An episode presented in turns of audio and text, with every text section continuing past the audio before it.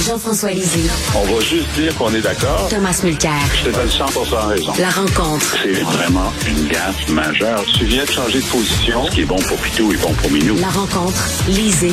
Mulcair. Euh, Jean-François, c'est sa dernière journée avant qu'il parte pour euh, une semaine profiter de la relâche avec ses enfants. Jean-François, parle-moi du tunnel Louis-Hippolyte Lafontaine. Euh, là, c'est quand on est dans la chenoute qu'on réagit. Pourtant, c'était prévisible ce qui se passe. Écoute, c'est tellement prévisible que moi, quand j'étais ministre de la Métropole il y a maintenant dix ans, euh, j'avais vu les plans puis je me disais, mon Dieu, ça va être terrible. comment est-ce que... Puis à l'époque, on savait même pas comment on allait euh, séquencer les travaux de la métropolitaine, du, euh, du tunnel et même du pont Champlain à l'époque. Bon, heureusement, là, le pont Champlain existe. Malheureusement, le REM qui devait être prêt à temps ne sera pas prêt à temps. Euh, je trouve ça un peu court. Bon, même si on le savait, le fait qu'on ait décidé au mois d'août que ça serait euh, fermé à compter de, fin octobre, c'est quand même un délai assez court. Je pense qu'on aurait pu avoir plus de temps, mais de toute façon, euh, la catastrophe est annoncée. Et là, il faut décider si euh, on va introduire des mesures. Par exemple, Marcel Leblanc de, la Chambre de commerce de, Montréal dit, ben là, il faudrait interdire l'auto solo dans le tunnel. Moi, je trouve que c'est une assez bonne idée, mais comme on n'a fait aucune préparation au, euh, covoiturage pendant les quatre dernières années, on aurait pu commencer à inciter le covoiturage là et ailleurs, et on aurait euh, créé une habitude. Là, on dit ben on va avoir euh, si vous faites du covoiturage à trois personnes ou plus, vous allez pouvoir prendre la voie rapide. Eh bien, il va y avoir des amitiés qui vont se nouer là, assez rapidement. euh, mais je trouve que on, on, on, réagit par catastrophe plutôt que de modifier les habitudes en amont. Voilà. Tout à fait. Euh, on attend d'être devant euh, le problème pour réagir, euh, Tom. Encore une fois. On a un problème chronique au Québec de planification long terme. Mmh. on ne mmh. sait pas planifier. Moi, j'étais au Conseil des ministres quand les gens ont commencé à se rendre compte que l'échangeur turco pouvait un jour lâcher un commençait déjà à lâcher des morceaux de béton, puis ça pouvait tomber sur un autobus scolaire ou autre chose. C'est la catastrophe appréhendée qui fait agir finalement. Le pont de l'île aux Tourtes, c'est mon préféré. Moi, j'habitais dans l'ouest de l'île pendant près de 40 ans. Le pont de l'île aux Tourtes était en réfection perpétuelle, constante, parce qu'il faut le remplacer depuis 40 ans. Mais ça, non. Euh, il, savait très bien qu'il fallait éventuellement le faire. Là, ça va être fait aussi en catastrophe. Puis pour les gens qui habitent à l'ouest, ça va être terrible. Ce qui est en train de se passer pour le pont-tunnel Louis-Paulette-Lafontaine est impensable. Les gens à Québec, la ministre nous l'a dit avant-hier, cinq ans de réunion. Ils se sont réunis pendant cinq ans. Imagine, là, les fonctionnaires qui se réunissent pendant cinq ans. Combien de temps ça a pris pour construire le nouveau et magnifique pont Champlain? Euh, moi, j'y vais de, mémoire, environ deux ans euh, du début à la fin. Il y a encore la déconstruction de l'ancien euh, qui, est en train de s'achever. Pourquoi pas songer, plutôt que de faire la réflexion de quelque chose qui est en dessous de l'eau, qui prend de l'eau et qui va être un perpétuel problème de réflexion, laisse-le là, invite les gens qui aiment faire la plongée sous-marine, ça va être magnifique comme endroit où aller pratiquer, et fais ce qu'on appelle communément un pont parce que ça va être là pendant longtemps. Mais non, ils sont pas capables de réfléchir tu penses, penses, Tom, qu'on aurait dû construire un pont? Il aurait fallu y penser aussi. Ça, ça, devrait faire partie de la réflexion, de la, de la réflexion, mais à la place, on a des gens à Québec. Il y a deux ministères que je déménagerai à Montréal. Les transports et la santé. La santé et les transports, tu peux garder euh, l'unité qui, qui fait la législation qui doit être proche de l'Assemblée. Ben oui. Mais les problèmes sont à Montréal. Et puis d'ailleurs, si les gens à Québec pensent qu'un jour il va y avoir un tunnel, ça va pas être la faute de Stephen Guilbeault, ça va pas être la faute à Trudeau, ça va être parce que c'est du pur bullshit euh, ce que Legault et sa gang ont raconté pour finir leurs élections, il n'y aura jamais de, de, tunnel en dessous du Sénat pour connecter 12 fonctionnaires de chez Desjardins avec 14 fonctionnaires du ministère des Transports à Québec. Voyons, donc. Euh, écoutez ça, messieurs, c'est très drôle. Mon collègue Olivier Fauché, mon collègue du Journal de Montréal, qui a sorti ça. Alors, les journalistes sont conviés aujourd'hui à une visite du chantier. Et regardez bien, écoutez bien le, la, le courriel qu'ils ont reçu. Bonjour. Par la présente, nous confirmons votre participation à la visite du chantier au tunnel Louis-Polyte Lafontaine de demain. Prévoyez une éventuelle congestion pour vous rendre au point de rencontre. Et prévoyez que peut-être que vous ne pourrez pas rentrer à votre journal à temps pour votre heure de tombée.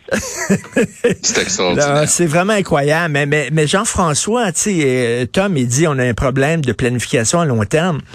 Regarde la pénurie de main-d'œuvre. On, on, sait que la population vieillit à la, à la, vitesse grand V. On sait qu'on va avoir besoin davantage d'infirmières, davantage de médecins, parce qu'on va se retrouver avec euh, trois travailleurs pour euh, un retraité, etc. Mais si Christian, on n'a rien fait là-dessus non plus, Jean-François. Ben, on peut pas dire qu'on n'a rien fait. On ben. peut dire que on peut dire qu'on a un problème euh, qui, qui, est à, à moyen et, et, long terme. On savait depuis longtemps que les baby boomers allaient finir par prendre leur, leur retraite. Euh, mais même dans les scénarios qu'on avait il y a dix ans, on avait sous-estimé le nombre de baby boomers qui allaient qui allaient partir plus tard ou qui allaient faire du travail à temps partiel. Alors donc, ça, les, les, incitatifs qui sont proposés pour que les gens travaillent au-delà de 65 ans euh, n'ont pas fini de, de, de fonctionner. Euh, L'investissement qui a été fait dans la formation des travailleurs, leur requalification est importante aussi.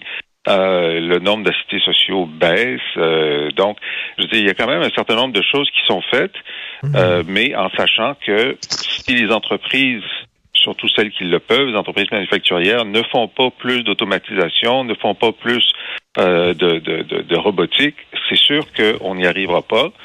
Mais c'est un problème que d'autres sociétés ont depuis des années et qui réussissent à, qui réussissent à gérer. Il s'agit que nous, on sorte du paradigme de, juste à pencher pour trouver des travailleurs. Ça sera plus jamais le cas.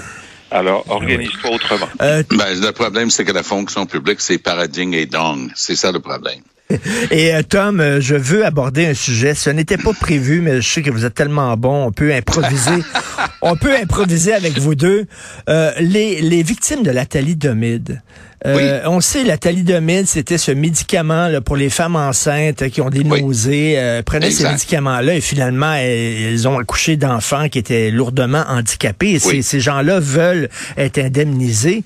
Et puis ils ont été reçus avec un manque d'empathie scandaleux de la part du gouvernement fédéral.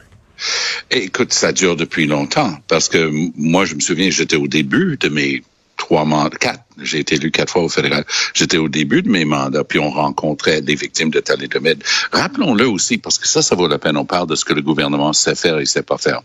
Aux États-Unis, les autorités sanitaires ont refusé d'approuver la thalidomide. Qui l'a approuvé?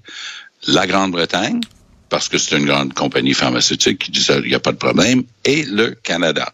Mmh. Les États-Unis, mmh. ils n'ont jamais connu ces problèmes-là parce qu'ils ont dit on n'a pas assez de preuves que ce truc-là est sécuritaire et pourquoi on donnerait ce genre de médicaments? Et ça a mmh. ouvert la porte justement à une réflexion qu'est-ce que les femmes enceintes devraient être conseillées de prendre ou pas? Parce qu'il faut évaluer. C'est scandaleux. Ah, vraiment, Richard, c'est scandaleux. Les, les, les, les, dommages que ces gens, la vie euh, écourtée très souvent, mais les, les difficultés, souvent les gens étaient nés sans bras ou sans, euh, avec des, des comme tu dis si bien, des graves handicaps. Moi, je suis abasourdi d'apprendre qu'ils sont encore en train d'avoir de la peine à avoir une, une compensation juste parce que c'est la faute du gouvernement. Tout à fait, Jean-François. Parfaitement d'accord avec Tom. Écoute, il y, y, a un moment là où la, la la, la, négociation doit cesser et où l'empathie doit prendre le contrôle sur, euh, sur, sur, les décisions gouvernementales. Et euh, un autre sujet qui traîne de façon incroyable, c'est la, la, compensation des, des, autochtones qui ont été victimes des ouais. pensionnats où on pensait qu'on avait un accord, ça fait des années ouais. que ça se négocie, ouais. c'est allé en cours. Et là, la Commission des droits de la personne euh, vient de, de, de dire non à une entente qui avait été négociée. Tu sais, à un moment donné, tu dis, bon, ben là, ils sont entendus Est-ce qu'on peut commencer à envoyer les chèques, alors que ça, ça renvoie tout le dossier à, à, une nouvelle étape? Euh, je pense qu'il y a hmm. des euh, il y a des moments où tu dis bon est-ce qu'on peut est-ce qu'on peut mettre en priorité euh, la compensation qu'on doit donner aux gens, même s'il reste deux ou trois fils qui, qui pendent qu'on pourra euh, qu'on pourra attacher un peu plus tard. Non, un manque d'empathie flagrant. Euh, Tom, et toi et Jean-François hier, vous avez salué cette décision de la Cour supérieure du Québec qui interdit maintenant aux policiers de faire des, interpellations d'automobilistes de façon tout à fait aléatoire. François Legault, lui, il est pas sûr que c'est une bonne décision. C'est tellement, c'est bizarre parce que M. Legault, pendant la campagne, il, a exprimé, c'est un truc assez personnel. Il dit, on me traite de raciste. C'est drôle, j'ai cherché dans les, citations dans les médias principaux. J'ai jamais trouvé qui que ce soit qui avait traité Legault de raciste. Moi, j'avais vu des gens, moi j'étais du nombre, qui disaient que les propos de Jean Boulet, les, ses propos étaient racistes. J'ai pas d'opinion sur lui comme personne, je ne connais pas, mais les propos, oui. Et euh, ce qui est étonnant ici, le go, ce qu'il a dit, il faut comprendre qu'il faut laisser les policiers faire leur travail. Quand on voit la violence qu'il y a à Montréal dans certains quartiers, là, là, tu te dis, attends là, la décision dit en autant de mots que toutes les règles de la Common qui permettent à la police d'arrêter et d'interpeller demeurent entières. Ce qui est interdit, c'est une pratique de profilage raciste. Et, c'est ça qui a été prouvé devant un, juge. Et que je ne sais pas si c'est c'est que lui, il comprend pas qu'il est en train, il veut pas être traité de raciste, mais non de Dieu, s'il veut pas être traité de raciste, il faudrait qu'il arrête de défendre le racisme. Tu sais, À un moment donné, c'est ça l'équation. On comprend, Jean-François, qu'il ne veut pas dire qu'il existe du racisme systémique au Québec. Je pense qu'on a tous compris le message. Sauf que, euh, en, faisant ça, est-ce que justement, comme Tom le dit, il est pas en train de laisser penser à certaines personnes que non, il est-tu raciste? Ben, en tout cas, je pense que l'hypothèse la, plus euh, la plus généreuse, c'est de, de, dire qu'il comprend pas. Hmm. Comme on, va se dire là-dessus pour l'instant. Hmm. Il comprend pas. Il comprend pas que ça n'empêche pas les patrouilles, ça n'empêche pas les, les policiers de, de, faire le tour du quartier, de parler à n'importe qui. Hein, de, tu trouves que quelqu'un a l'air louche sur le trottoir, tu vas jaser avec lui. Tu n'as pas le droit de l'interpeller. Puis ça n'empêche pas non plus, j'ai vu ça, de faire des euh, de faire des, des euh, des barrages euh, routiers pour euh, pour l'alcool. Parce que ça, c'est pas du profilage racial. Tu fais un barrage routier général pour l'alcool. Et tout le monde y passe, voilà. C'est pas aléatoire. Bon, alors je pense qu'il y a un problème de compréhension. mais j'ai aimé mieux. Bon, lorsqu'il a dit, écoutez, on, on, va on va étudier la décision. C'est vrai que tu n'as pas à dire le lendemain si tu vas en appel ou non, parce que ça prend quand même euh, un peu de temps à tes juristes de se faire une idée. Mais moi, j'attends avec impatience l'annonce euh, du ministre de la Justice qui va annoncer qu'ils ne vont pas en appel. Ça, ça va être une belle journée. Et ils ont juste à parler à Christophe Skeet, euh, qui disait hier, ben moi je suis content de la décision que le nouveau ministre, euh, qui lui est de couleur, il dit parce que lui-même a été victime de ces arrestations aléatoires. Et je crois même que Lionel Carman, je crois, avait déjà été arrêté ah. aussi. Euh, oui, parce qu'il est médecin. J'ose croire que peut-être il conduisait une belle voiture. Ben oui. Et, et donc, euh, suspect numéro un. Et Christopher Skeet, ce qui est intéressant aussi, en plus d'être un des ministres qui va seconder euh, Fitzgibbon dans, dans ses activités du côté économique, Christopher Skeet s'est fait donner le rôle qui avait été donné à Benoît Charette, mais maintenant qu'ils ont euh, Chris Skeet au Conseil des ministres, c'est Skeet qui est responsable de la lutte contre le racisme. Alors lui, il parlait euh, d'expérience, comme on vient de le dire, mais en plus, avec une voie vers l'avenir, oui, il, faut changer la manière de faire les choses, mais ça n'enlève pas, et je répète, c'est crucial de comprendre. Le jugement est archi limpide là-dessus. Ça n'empêche pas la police de faire leur travail. en, terminant, en terminant, le bloc québécois mauvaise nouvelle, leur motion pour euh, leur motion pour euh, euh, séparer le, Canada du lien monarchique a été défait aux communes, mais par contre, la bonne nouvelle, c'est que Yves-François Blanchet va pouvoir continuer de siéger. Qu'est-ce que tu en penses, Jean-François? ah ben, je pense que c'est anticonstitutionnel. C'est écrit à l'article 128 et à l'annexe 5 qu'il faut prêter sincère allégeance au roi. Et lui, il n'est pas sincère. Non, il avait les doigts croisés.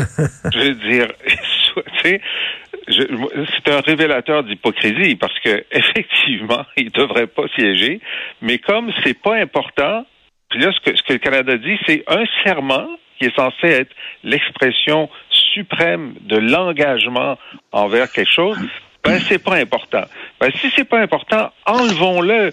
Parce qu'on peut pas vivre des deux côtés de cette réalité-là en même temps. Maintenant, je tiens à féliciter les quelques députés Ouais. euh, NPD, euh, Dont Joël Alexandre Lightbound, Boulris, parce qu'on l'a interpellé l'autre jour. Alors. Boulris, ça va euh, et puis Alain Reyes, l'indépendant conservateur, d'avoir voté pour la motion, au moins, ça commence à, euh, à titiller, à titiller des gens. Puis j'espère Voilà. que c'est pas la dernière, euh, le dernier épisode de, de cette tentative de séparer le Québec et le Canada de la famille royale. C'est comme ça que le séparatisme va réussir, en, en, en mettant tout le monde ensemble. Merci à vous deux. Euh, Salut. on se À reparle demain, Tom. Et euh, écoute, bonnes vacances à Jean-François. Merci on se reparle dans quelques jours. Salut.